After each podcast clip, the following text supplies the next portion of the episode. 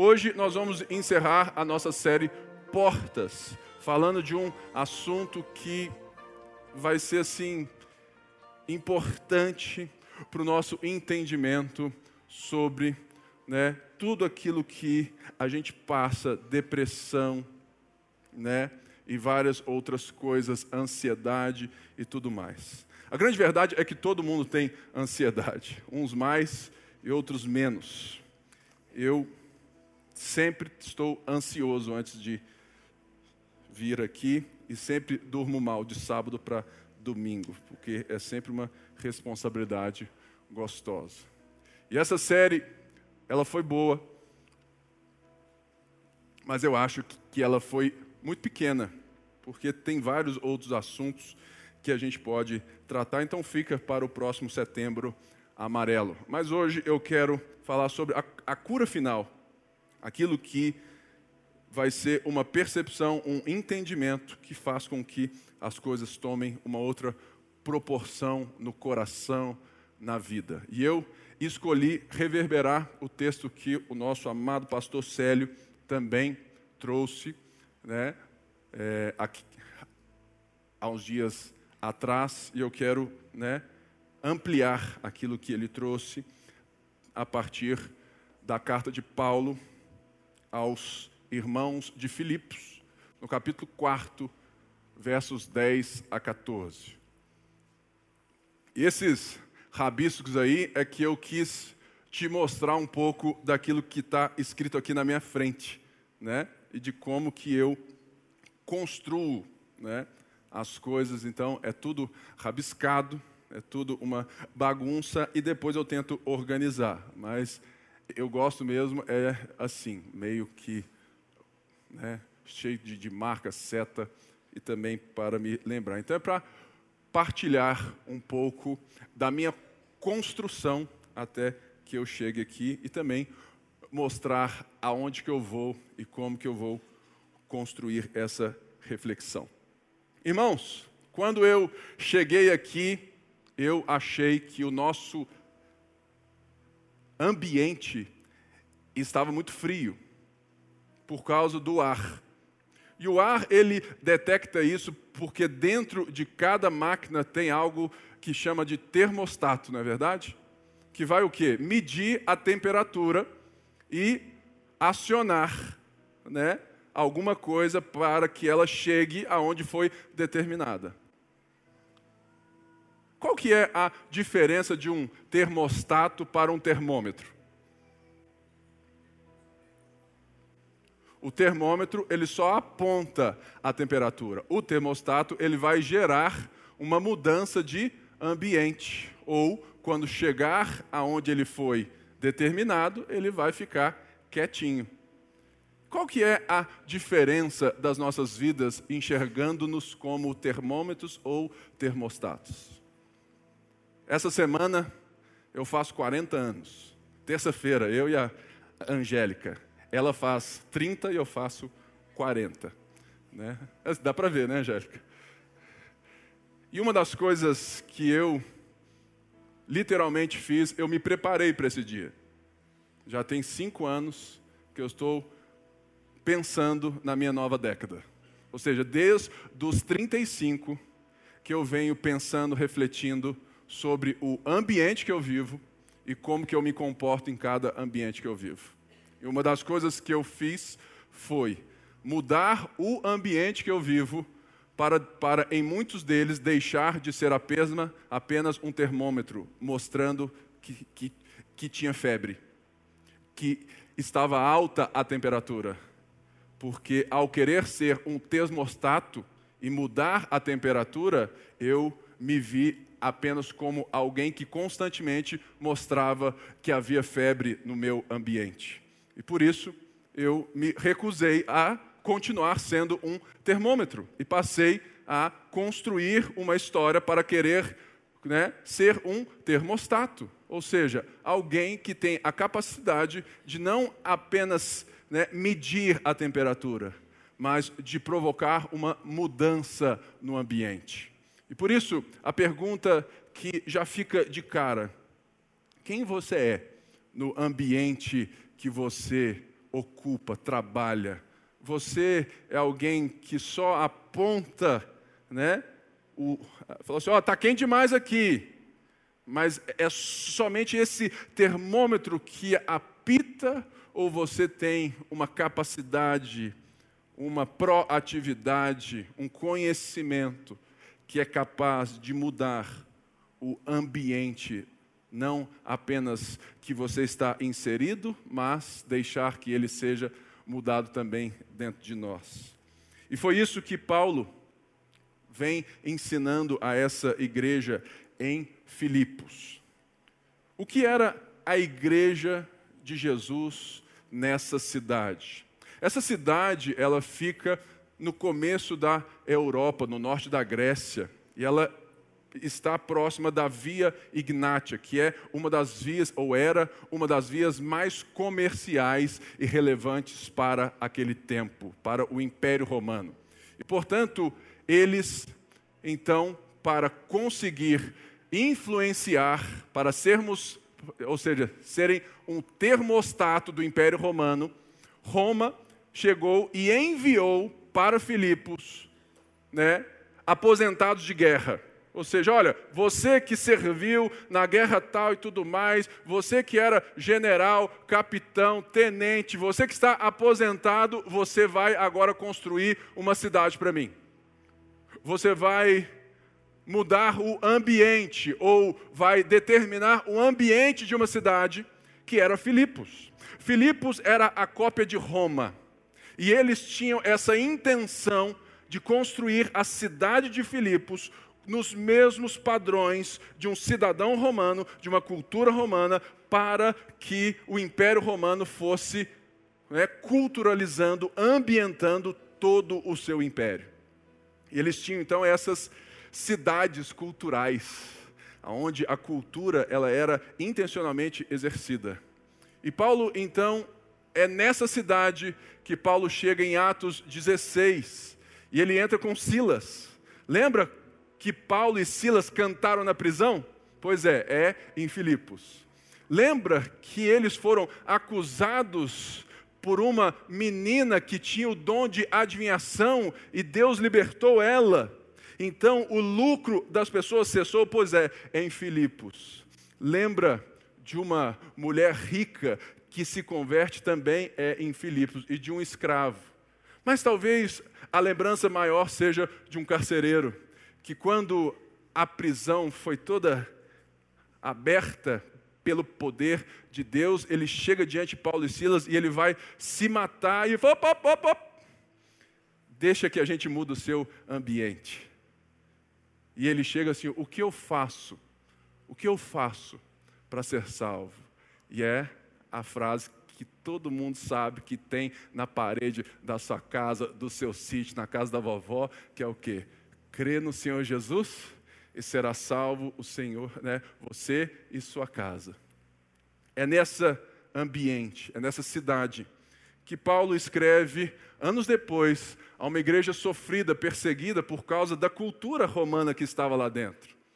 Então, quando é a, então chega um novo rei, o tal de Jesus de Nazaré, logo há um embate, uma perseguição. Mas a igreja estava avançando em Filipos e Paulo escreve da prisão essa carta. Essa carta ela foi dada a Epafrodito, um ótimo nome para o seu próximo filho. Né? Epafrodito, que chegou trazendo uma oferta. Uma oferta de dinheiro, da qual os irmãos e as irmãs de Filipos já haviam contribuído com Paulo. Paulo recebia algumas vezes dinheiro das igrejas para viver. Então, Paulo vai construindo essa carta, e no capítulo 4 e último, esse pequeno texto é aquilo que Paulo vai finalizar para dizer o porquê que ele escreveu essa carta e o que que ele quer que seja produzido no coração daquela igreja. Então, no verso 10, ele diz assim: Alego-me grandemente no Senhor, porque finalmente vocês renovaram o seu interesse por mim de fato, vocês já se interessavam, mas não tinham oportunidade para demonstrá-lo. Não estou dizendo isso porque esteja necessitado, pois aprendi a adaptar-me a toda e qualquer circunstância. Sei o que é passar necessidade, sei o que é ter fartura. Aprendi o segredo de viver contente em toda e qualquer situação, seja bem alimentado, seja com fome, tendo muito ou passado necessidade. Tudo posso naquele que me fortalece. Apesar disso, vocês fizeram bem em participar das minhas tribulações. Para explicar um pouco esse texto, eu dividi. Então, a primeira coisa que eu quero é explicar essa afirmação, que é a afirmação principal do parágrafo. Ele fala assim: Olha, eu estou alegre no Senhor, porque vocês renovaram o seu interesse em mim. Ou seja, Paulo, ao receber aquela oferta, ele escreve em gratidão aos irmãos que enviaram uma oferta. Mas, como todo pastor maduro, como todo crente maduro, como toda pessoa que conhece de formação de cultura, Paulo, ao escrever isso, ele deve ter pensado assim: peraí, se eu falar só isso, eles vão achar que eu estou feliz porque eles me mandaram dinheiro. E a minha felicidade não está nisso. Não está porque chegou a provisão. E ele então vai construir, dentro de um parágrafo, duas afirmações que vão balancear o que ele está dizendo. E depois ele vai explicar o todo e vai finalizar, fala assim: tudo, tudo posso naquele que me fortalece. Ele fala assim: alegro-me no Senhor, alegro-me no Senhor, porque por toda a carta Paulo está dizendo que a sua vida foi transformada. Se você não se lembra, no capítulo 3, Paulo ele apresenta o seu currículo vitae. Ele fala assim: olha, se alguém tem razões para se gloriar na sua inteligência, na sua força, nos seus méritos, esse sou eu. Circuncidado ao oitavo dia, hebreu dos hebreus, quanto à lei, fariseu, zeloso se tem alguém que pode construir religião em nome de Deus, pela sua própria força, sou eu, galera. Mas ele fala assim: olha, tudo isso eu considerei como esterco, como cocô. E ele então está afirmando algo que nós precisamos entender que quando Paulo fala alegria no Senhor, e mais embaixo ele fala que tudo posso naquele que me fortalece, ao apontar que a nossa alegria está em Cristo, Paulo não está só dizendo a respeito de uma pessoa, mas ele está reverberando, está lembrando, está vivendo, está enxergando a partir da obra de Jesus. Ele está lembrando tudo aquilo que Jesus fez e ele vai enxergar a partir daquilo então que Jesus fez. Portanto, todas as vezes que Paulo chega e diz que em Cristo é aquilo, que no Senhor é aquilo, nós precisamos lembrar de tudo aquilo que Jesus é, na sua obra, na sua ressurreição, no seu poder, no seu senhorio e quem que Jesus é para nós. Por quê? Porque às vezes falar no Senhor só pode parecer como se ele está sendo assim muito educado, polido, mas não. Paulo está dizendo que a obra de Cristo tomou um lugar na sua vida, aonde ele vai vivenciar todas as coisas. Paulo está dizendo que ele se alegra no Senhor porque ele vivencia, ele, ele interpreta, ele enxerga todas as realidades, todas as circunstâncias, todos os seus desejos, ele se enxerga a partir da obra de Jesus Cristo. E nada mais. Sendo assim, Paulo está dizendo: olha, interpretando aquilo que vocês fizeram por mim em Jesus, eu estou alegre em Jesus, porque vocês assim fizeram muito bem. Porque finalmente vocês renovaram o seu interesse por mim. E ele fala assim: olha, não que eu não esteja interessado, ou não que vocês não, não estavam interessados. Mas uma das coisas que nós precisamos entender é que talvez a maioria das coisas que nos leva ao sofrimento, à ansiedade, à depressão, à decepção, a tantas coisas, tirando as tragédias, são coisas que vêm sobre nós de uma forma avassaladora, mas de tudo aquilo que é resultado, talvez, que faz parte do nosso dia, das nossas escolhas. Uma das coisas que eu preciso lembrá-los é que falsas doutrinas geram falsas expectativas, que geram falsos resultados. Quando Paulo diz que ele enxerga a vida a partir do Senhor e ele se alegra no Senhor, e quando ele vai terminar dizendo naquele que me fortalece, Paulo está levantando todo um, um arcabouço doutrinário, toda uma realidade de vida, toda uma obra de uma pessoa que está redimindo céus e terra, que está redimindo cada coração, que está né, nos dando uma nova vida. Portanto, eu vejo e eu sinto e eu sofro como pessoa muitas coisas a partir de escolhas que eu fiz por falta de conhecimento de quem Jesus é. Uma das piores coisas que nós estamos vivendo como igreja evangélica não é o diabo, mas é o Cristo genérico. É o Jesus que você criou na sua cabeça, do seu jeito, e chama ele de, de Jesus de Nazaré. E você espera dele o que a Bíblia diz, mas ele não é o que a Bíblia diz, porque você não tem nem interesse em conhecê-lo. E você então cria um Jesus à la carte. Um Jesus seu, ou o seu pastor criou para você, ou a sua igreja criou para você, e você viveu anos, anos, com falsas expectativas a respeito de Deus. Eu conheço muita gente assim. Eu já fui assim também. E eu acho que todos nós ainda temos parcialmente coisas que, que nós, todo mundo aqui tem um lado né, equivocado sobre Deus. Porque não tem ninguém aqui que conhece Deus plenamente. Porque todos nós estamos aprendendo, mas Deus nos deu a sua palavra. Ou seja, como que eu posso então sofrer menos. Se algumas coisas da minha vida foram expectativas criadas por doutrinas que não são ditas pela palavra de Deus, sobre Jesus ou Jesuses que foram criados por nós mesmos, que foram inventados por nós mesmos, que foram, sabe, compactuados para gerar um, sabe, essa sensação de pertencimento, de empoderamento que na primeira crise de fé você já desmorona.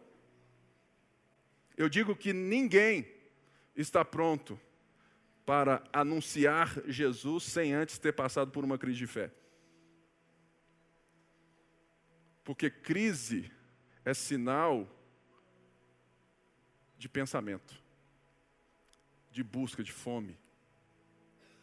Crise é quando eu olho para algo e falo assim: será que isso é verdade mesmo?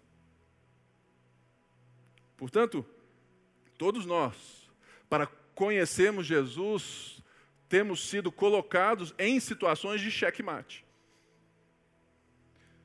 E Paulo viveu várias delas.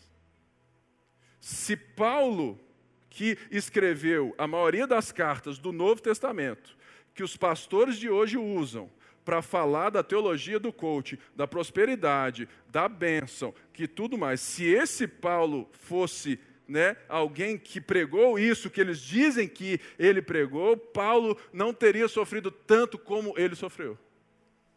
Então, Paulo era um fracassado da fé. Portanto, o que nós precisamos entender é que muitas vezes nós estamos com falsas expectativas sobre Deus porque nós não conhecemos a Deus, porque nos falta fome de Deus. Eu não quero ser rude, nem mal interpretado. Mas uma das coisas que eu mais sinto falta na minha comunidade, de quem eu conheço as pessoas, eu acho que nos falta fome de Deus. Nos falta aquela coisa, falar assim, cara, eu preciso conhecer mais a Deus, eu preciso buscar mais a Deus, eu preciso entender o que, que eles, né? O, o que, que é isso? Eu acho que vocês aceitam fácil demais as coisas que eu falo. Vocês aceitam demais as coisas quando tem uma palavra grega aqui, um tom bem feito. Cara, parem de comprar o meu discurso tão fácil. passem a conferi-lo com as Escrituras. Porque isso é a capacidade de uma igreja de ser saudável. Não é um pastor que conhece muito, muito da Bíblia, mas irmãos que estão devotados a conhecerem juntos da palavra de Deus.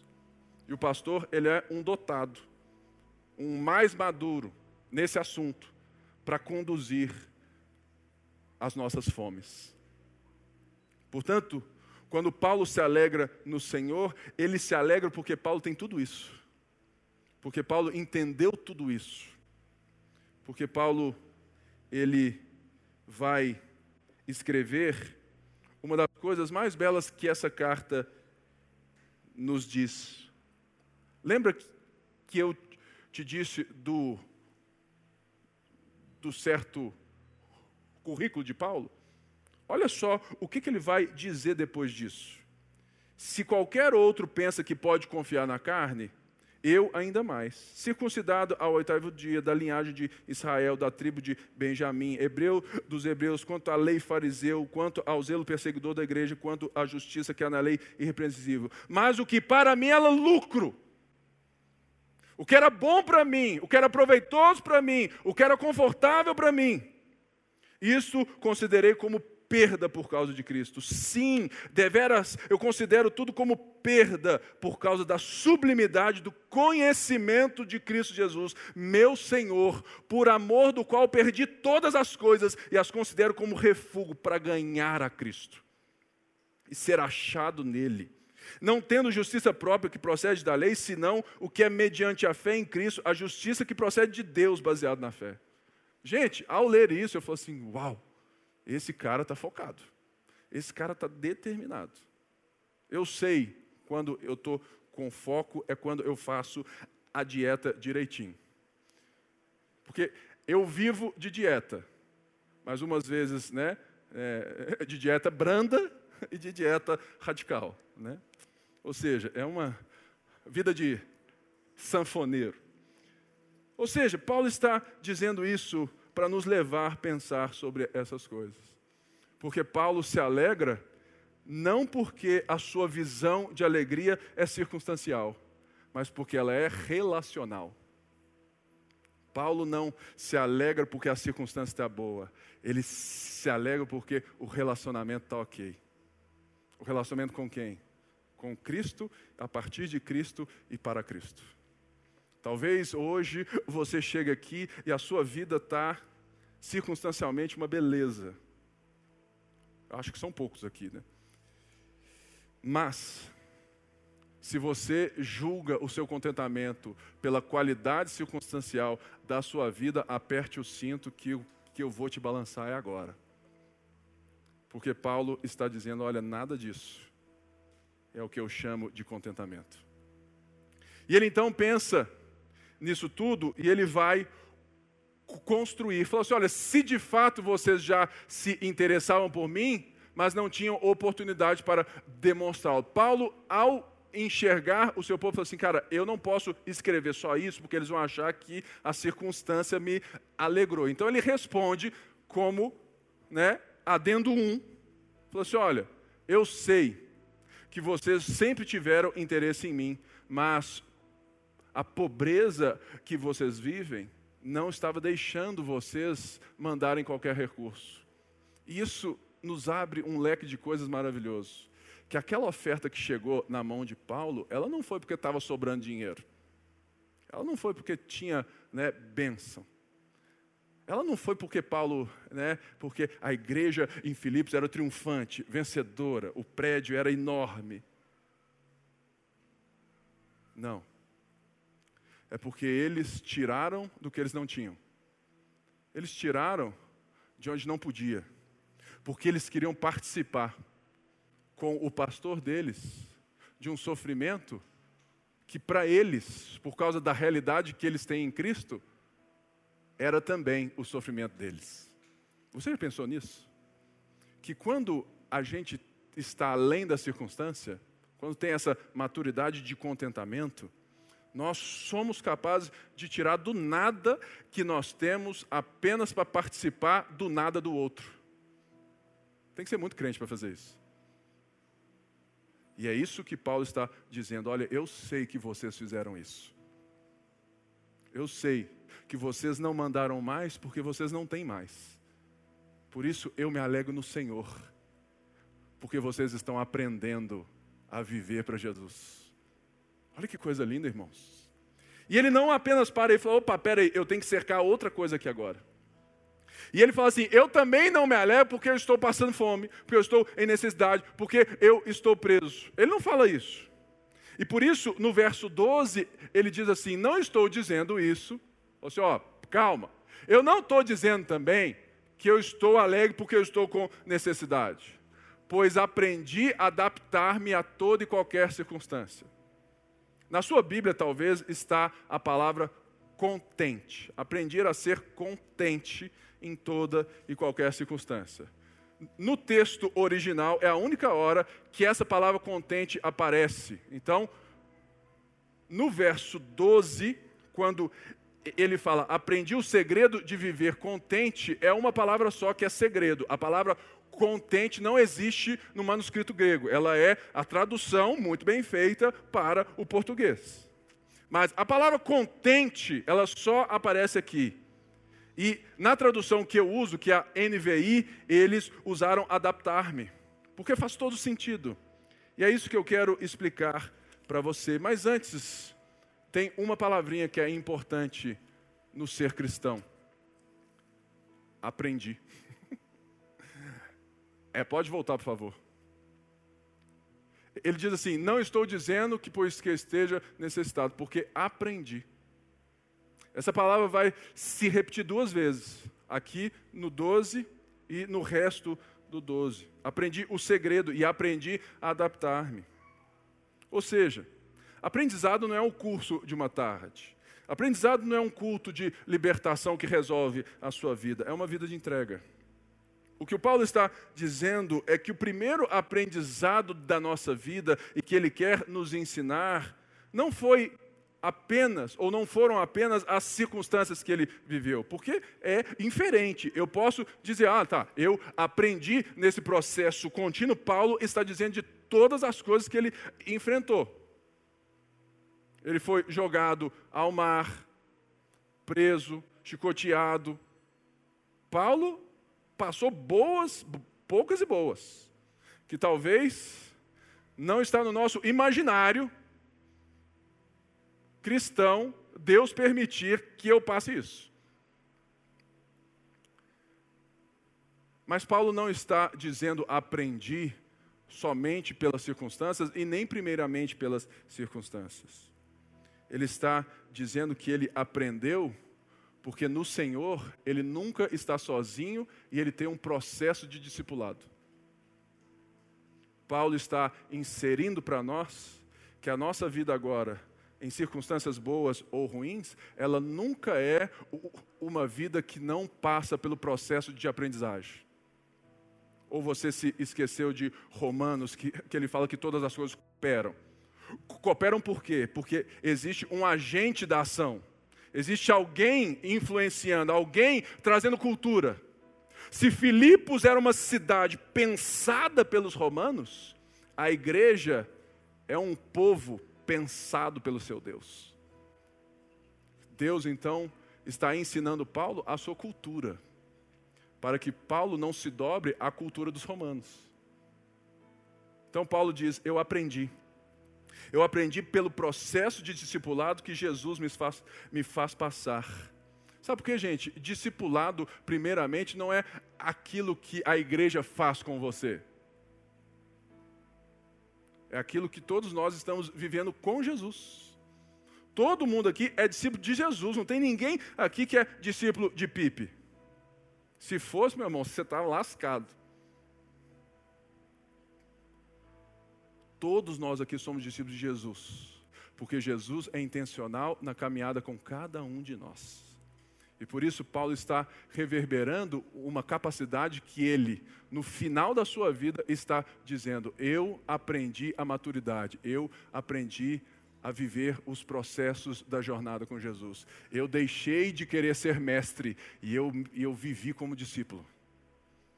Eu aprendi. Eu aprendi a adaptar-me.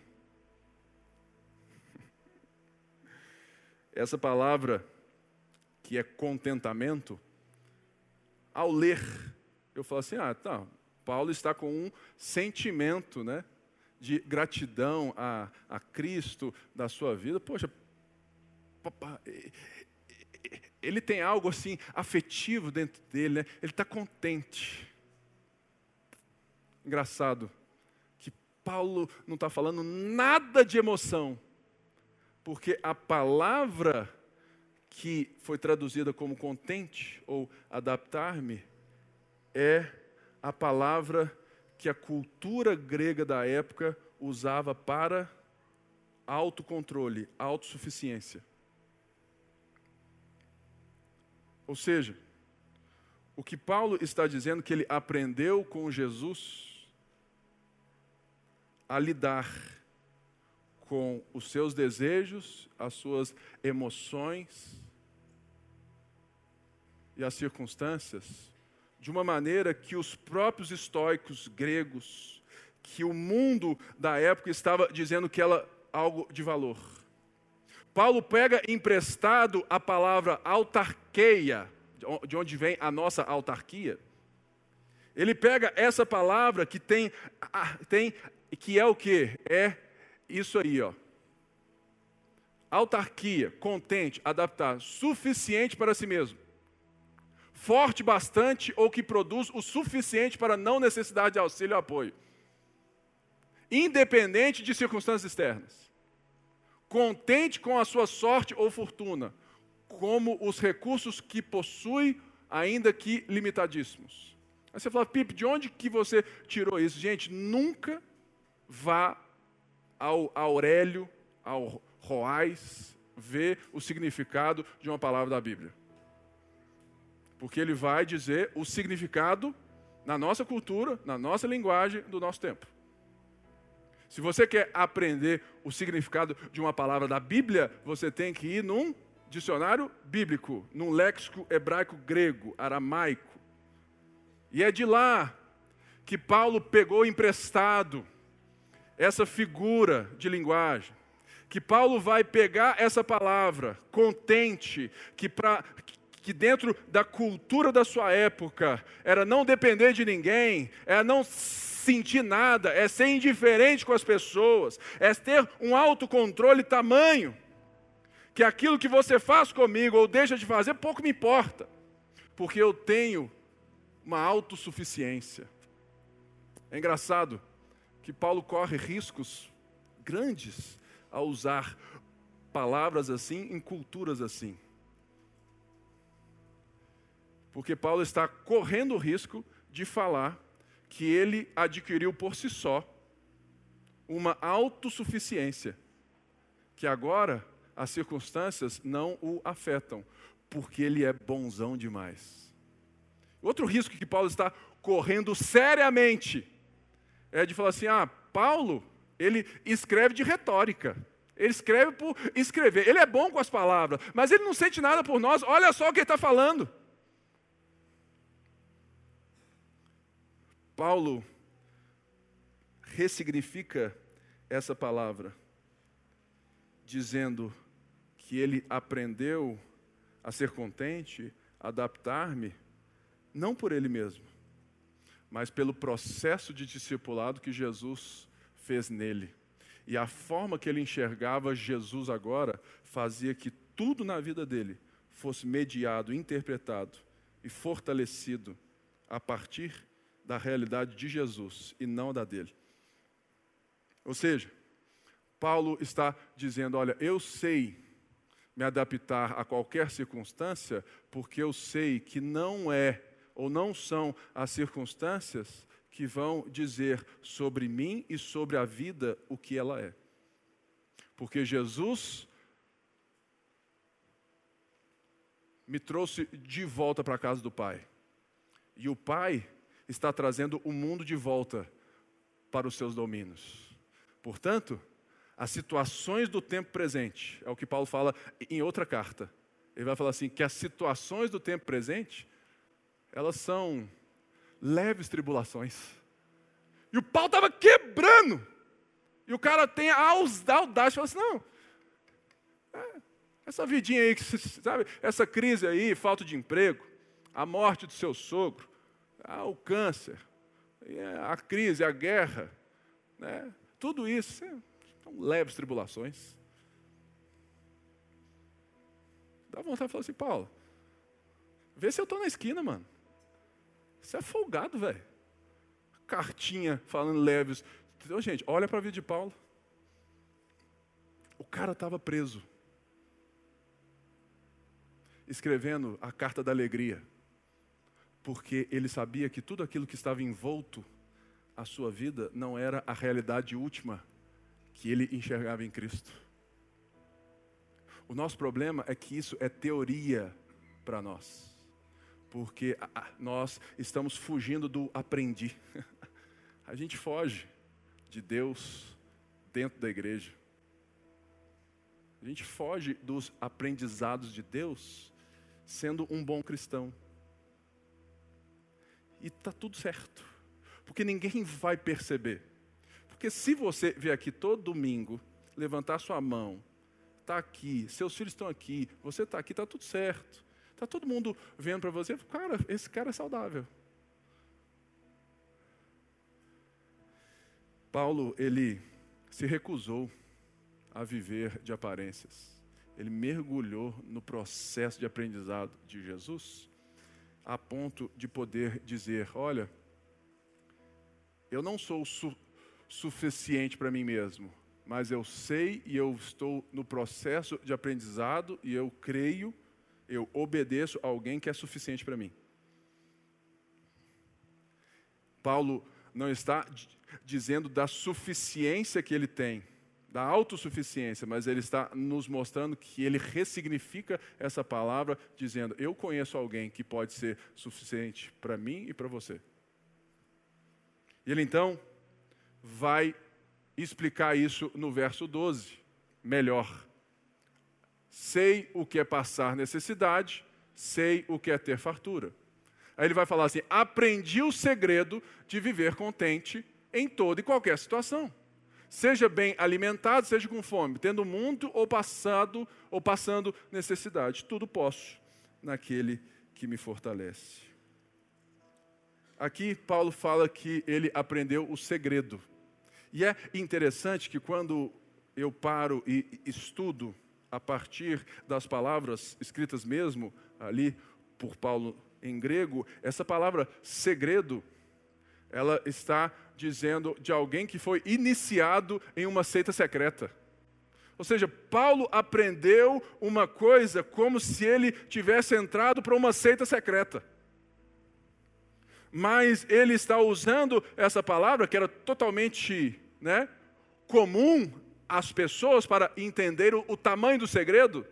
Ele chama por uma palavra, por uma cultura, por um vocabulário da época, ele coloca uma palavra que acende o coração de todo mundo. Falou assim: opa, tem algo especial aqui, me conta, me conta o segredo, me conta o segredo, me conta o segredo. E Paulo já está contando o segredo há muito tempo, porque ele diz: eu sei o que é. Uma das coisas mais lindas que nós temos que aprender é que quando ele está explicando sobre estar contente em Deus, estar suficiente em Cristo, ele também não quer passar a ideia de que o nosso eu, de que a nossa pessoa, de que a nossa personalidade, ela perde valor. Ele então, ele coloca no mesmo texto, sendo intencional com as suas palavras, falando assim: Eu sei o que é para mostrar que existe um processo acontecendo de um relacionamento e não de um esvaziamento da nossa personalidade. Ou seja, não, eu eu era o Pipe, agora eu não sei quem eu sou. Não. O que Cristo faz em nos dar suficiência, em nos dar um óculos para ver a vida, em nos dar poder, ele não te diminui. Ele não te tira personalidade, ele não desconsidera quem você é, muito pelo contrário. Ele passa a te mostrar quem verdadeiramente você é e a reconstruir você. É como se você chegasse diante de Cristo e ele chegasse diante de você e falasse assim: Anderson, prazer, você mesmo. Aí você fala assim: Quê? Eu sou essa pessoa? De, deveria ser. Aí você falou assim: não, mas. Aí ele chega e, e fala assim: eu posso te ensinar a ser.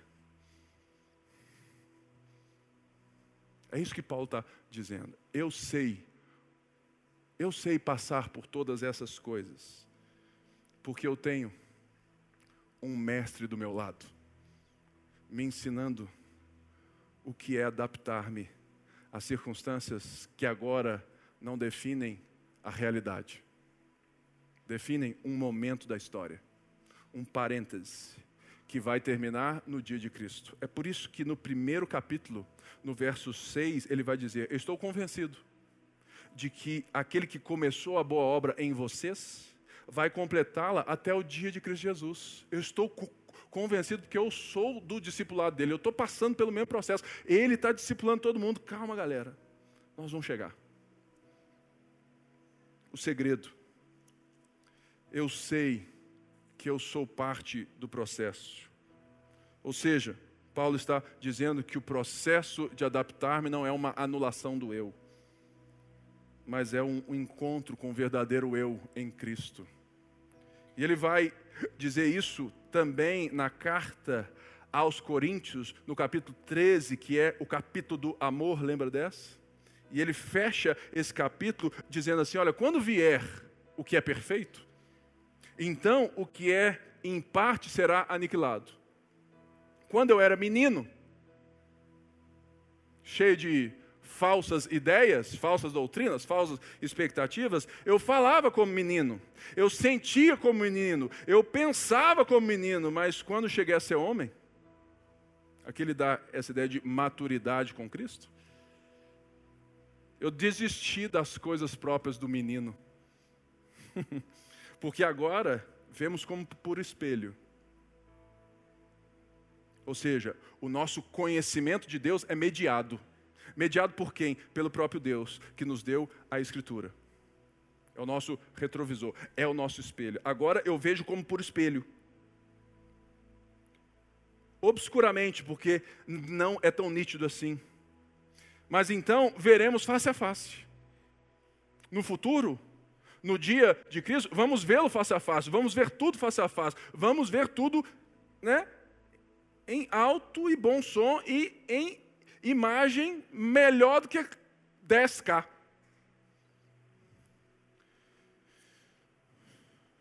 Agora conheço em parte. Todo mundo aqui conhece em parte. Todos nós estamos tateando em certas coisas. Aí ele fala assim: então conhecerei como também sou conhecido.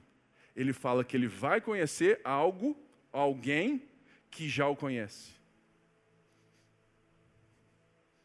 Ou seja, a obediência da fé é um sinal daquilo que te governa. Tem muita gente que é cristão. É cristão por consentimento, por ideologia, por afirmação cultural. Mas Paulo está o tempo todo ensinando que fé, que crença, é justamente uma obediência que nos torna governados por algo, algo que eu estou me colocando em direção a e me deixo governar. E é por isso que Paulo está dizendo: Eu estou contente, porque eu sou governado. Não por algo que eu não conheço ou pelos meus sentimentos que eu não domino, mas pelo Criador dos céus e da terra.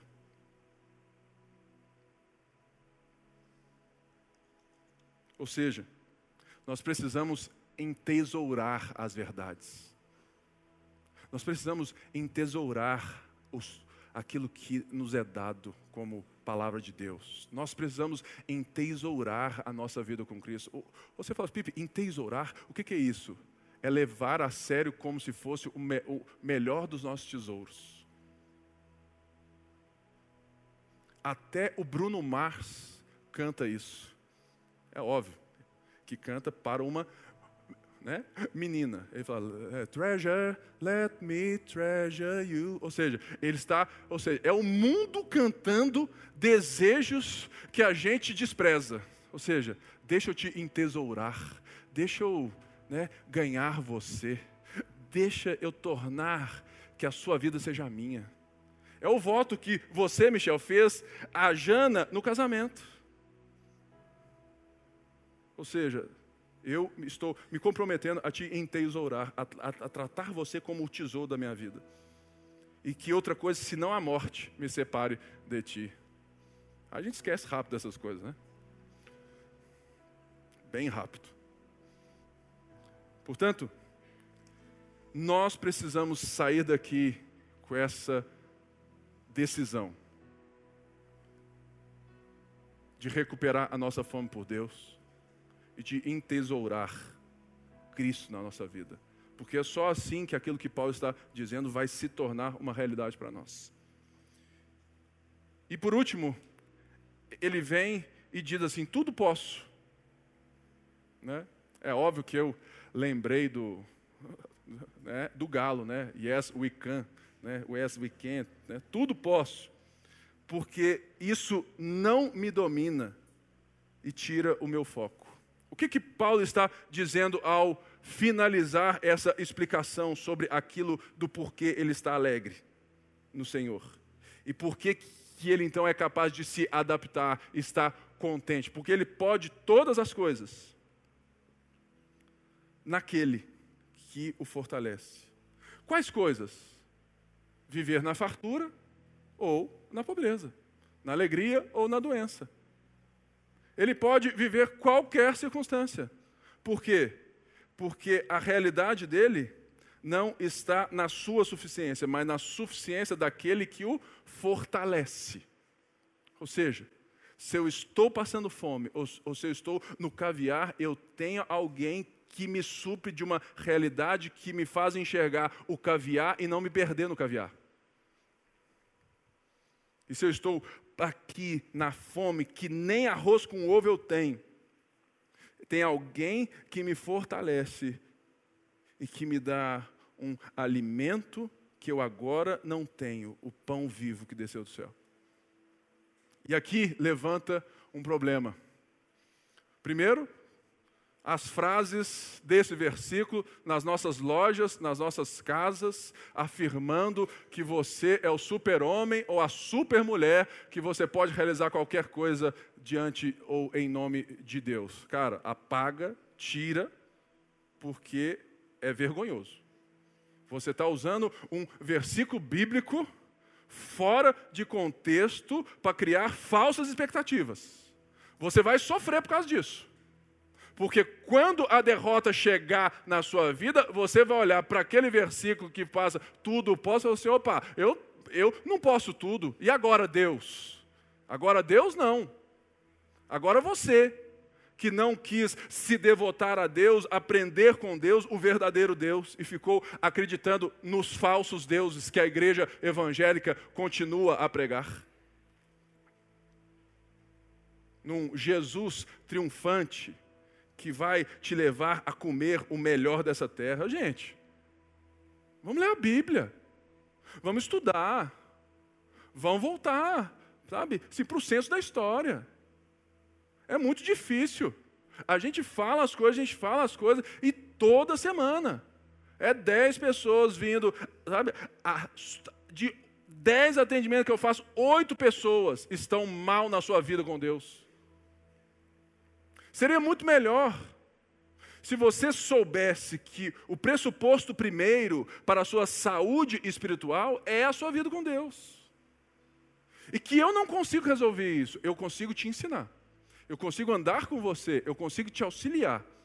Mas eu não consigo fazer por você. Se até para mim mesmo, muitas vezes é difícil, porque eu ainda não posso falar assim, eu sei me adaptar. Tem coisa que pega pesado. Entenderam? Então, a primeira coisa que nós temos que pensar, talvez o contentamento na escassez é, é, é um pouco óbvio para nós. Mas eu quero dar ênfase no contentamento na fartura. Porque Paulo está dizendo que ele sabe se adaptar aos palácios, ao champanhe francês, ao filé mignon, à picanha de 150 conto o quilo. Paulo sabe se adaptar ao arroz negro. Ele está dizendo que ele sabe se adaptar a morar numa casa com cinco banheiros, a ganhar 30 mil, 50 mil por mês. Ele sabe. E ele está dizendo o quê? Algo que é óbvio, mas que não é óbvio para nós. Porque quando a gente está na bonança, a gente acha que é sinal de bênção. E a gente tira a guarda. Ó, oh, Deus está me abençoando, está dando tudo certo. É aí que Paulo entra com aquela faquinha e fala assim: hum, eu acho que não. Porque a, a fartura pode ser a primeira estação da sua queda. Se você não conhecer a Cristo, e a falsa doutrina, o falso Cristo, vai te levar a crer que Jesus está com você ali e Ele está te aplaudindo porque Ele está te abençoando.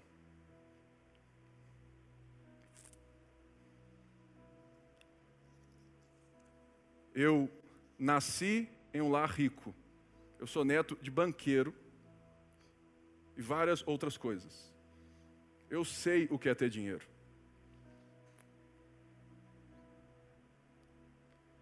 E eu sei o quanto que o dinheiro pode dar uma falsa impressão de quem nós somos.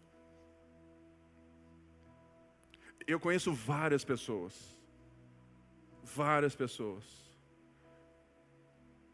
que têm muito dinheiro, que têm muita fartura, mas dormem à base de Lexotan. E são cristãos. Ou seja, se a fartura fosse sinal de bênção, não tinha o Lexotan. Certo? Porque estava tudo certo. Talvez o que a gente precisa entender, olhando para a fartura, é que talvez a nossa ideia sobre Deus está equivocada. Porque o que Deus quer não é te dar as coisas, Ele quer dar você mesmo para você mesmo de volta. Ele quer te formar alguém, uma pessoa, um homem, uma mulher que é capaz de se adaptar no caos ou nos palácios. E não perder o coração nessas coisas e não se perder nessas coisas, e não achar que está tudo resolvido, e não parar de ler a Bíblia, não parar de buscar, e não achar que então está tudo bem, eu, eu, eu não preciso de ninguém mais, eu sou autossuficiente. E Paulo está inserindo isso de forma intencional. Engraçado que nós temos a mesma capacidade de sermos termômetro ou termostato. E quando a temperatura está boa do nosso corpo, né, 36 graus, você fala assim, não, está tranquilo, está ótimo. 35 ali e tal, está sem febre, está normal. Você só pega ele, guarda e vai embora. A fartura transforma muita gente em termômetro. Que acha que aquele é o ambiente ideal e se esquece que a temperatura, quem mede, não é você, é Deus. E que você, então, para ser um termostato, para mudar o ambiente, qualquer ambiente, você precisa deixar de considerar qualquer ambiente na temperatura ideal. Qualquer. Porque o único ambiente que estará na temperatura ideal é o ambiente do reino de Deus que virá e se estabelecerá. Aí sim a gente vai parar de ser ou de precisar ser termostato. Eu quero te desafiar nessa manhã a jogar o seu termômetro fora e pedir para Deus medir a sua temperatura. Não para ter uma resposta, não, oh, parabéns, César. Você leu a Bíblia ontem, né? Parabéns, cara. Você está top. Você jejuou, né? Nossa. Você paga todos os seus impostos. Nossa, que cara maravilhoso.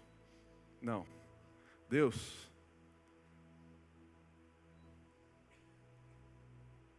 Vê se há em mim algum caminho mau. Tu me sondas e me conheces. O Senhor me conhece mais do que eu mesmo. Olha só. Que, que o Paulo vai falar nesse, né, dentro dessa própria carta, no capítulo 3, que eu quero terminar com essa frase, ou esse verso, obviamente. Deixa eu abrir aqui, porque eu não trouxe aqui. 3, 12. Diz assim: Não que eu já tenha obtido tudo isso ou tenha sido aperfeiçoado, mas prossigo para alcançá-lo pois para isso também fui alcançado por Cristo Jesus. Olha a ação do verbo. Irmãos, não penso que eu mesmo já o tenha alcançado, mas uma coisa eu faço, uma, esquecendo-me das coisas que para trás ficam e avançando para as que estão adiante, prossigo para o alvo a fim de ganhar o prêmio do chamado celestial de Deus em Cristo Jesus. Todos nós que alcançamos a maturidade devemos ver as coisas dessa forma. E se, e se, em algum aspecto vocês pensam de modo diferente, isso também Deus lhes esclarecerá. Porque Deus vai esclarecer, porque eles estão perguntando para Deus. Eles estão questionando, eles estão buscando, eles estão se entregando tão somente vivamos de acordo com o que já alcançamos. Uma das coisas que pode ajudar a curar os nossos corações é justamente essa compreensão de contentamento. De não ser um sentimento, de não ser um local na, que está na temperatura ideal mas de ser uma imersão em uma pessoa, na sua obra, que eu vou enxergar a vida a partir disso, confiando nessa pessoa, que está produzindo em mim um processo de discipulado, que por mais que eu balance no barco, por mais que eu seja abatido, eu não serei destruído. O que eu oro hoje por mim e por vocês é que o foco da nossa espiritualidade mude, ou seja, renovado, ressignificado. Como pastor dessa igreja, eu quero exortar irmãos e irmãs. Nós precisamos buscar mais a Deus. Nós precisamos renovar a nossa fome por Deus. E ele fecha no verso 14, que nas Bíblias está em outro parágrafo, mas que no texto é do mesmo parágrafo. Ele diz assim: apesar disso, ou seja, disso tudo que, que ele disse, apesar disso, apesar de que o dinheiro seus né, foi bom, mas eu não me alegro nisso. Apesar de que eu não estava com necessidade, porque eu não tenho necessidade a partir disso. Apesar disso, vocês fizeram bem em participar das minhas tribulações. E ele vai explicar nos versículos a seguir que eles fizeram bem por dois motivos.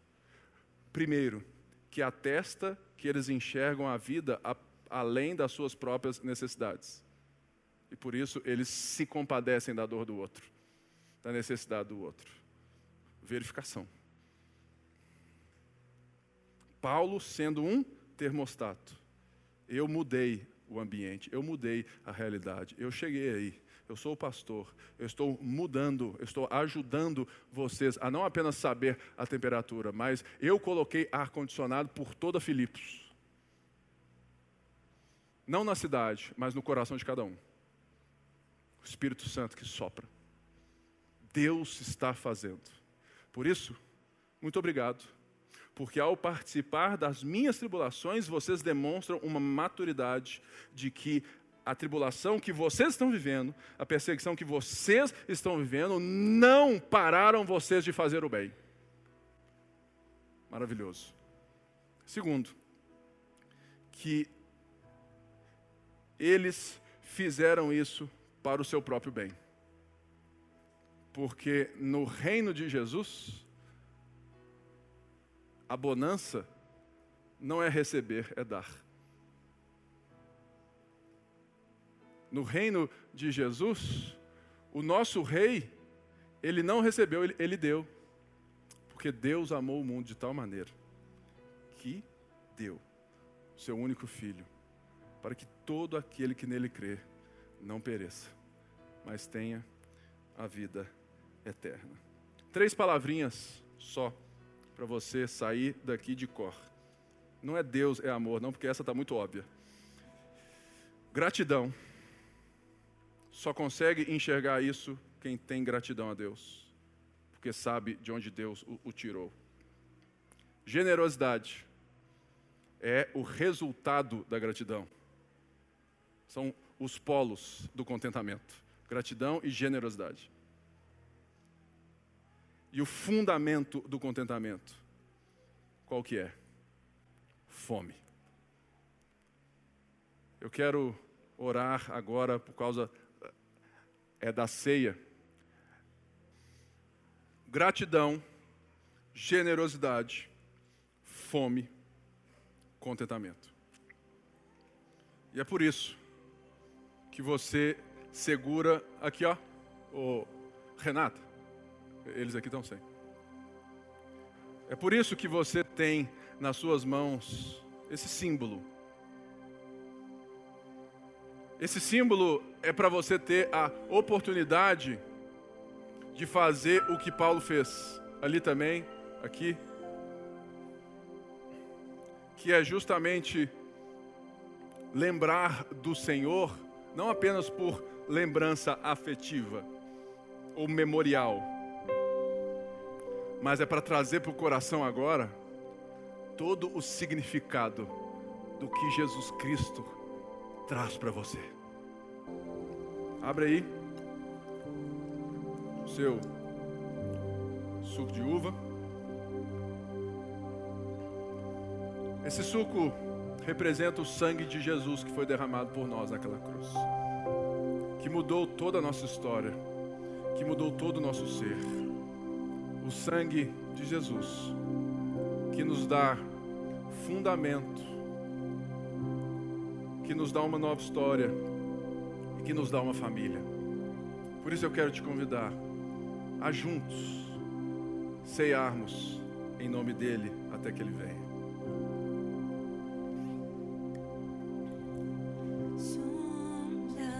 Senhor, faz de nós essas pessoas que querem mudar o ambiente de outras pessoas, transformar a vida de outras pessoas, não porque são fortes, mas porque foram fortalecidas, não porque são boas, mas porque foram restauradas boas, não porque são ricas, mas porque na pobreza foram feitas herdeiras de Deus. Tudo podemos naquele que nos fortalece. É o que nós oramos nessa manhã. Em nome de Jesus. Todo o povo de Deus disse: Amém.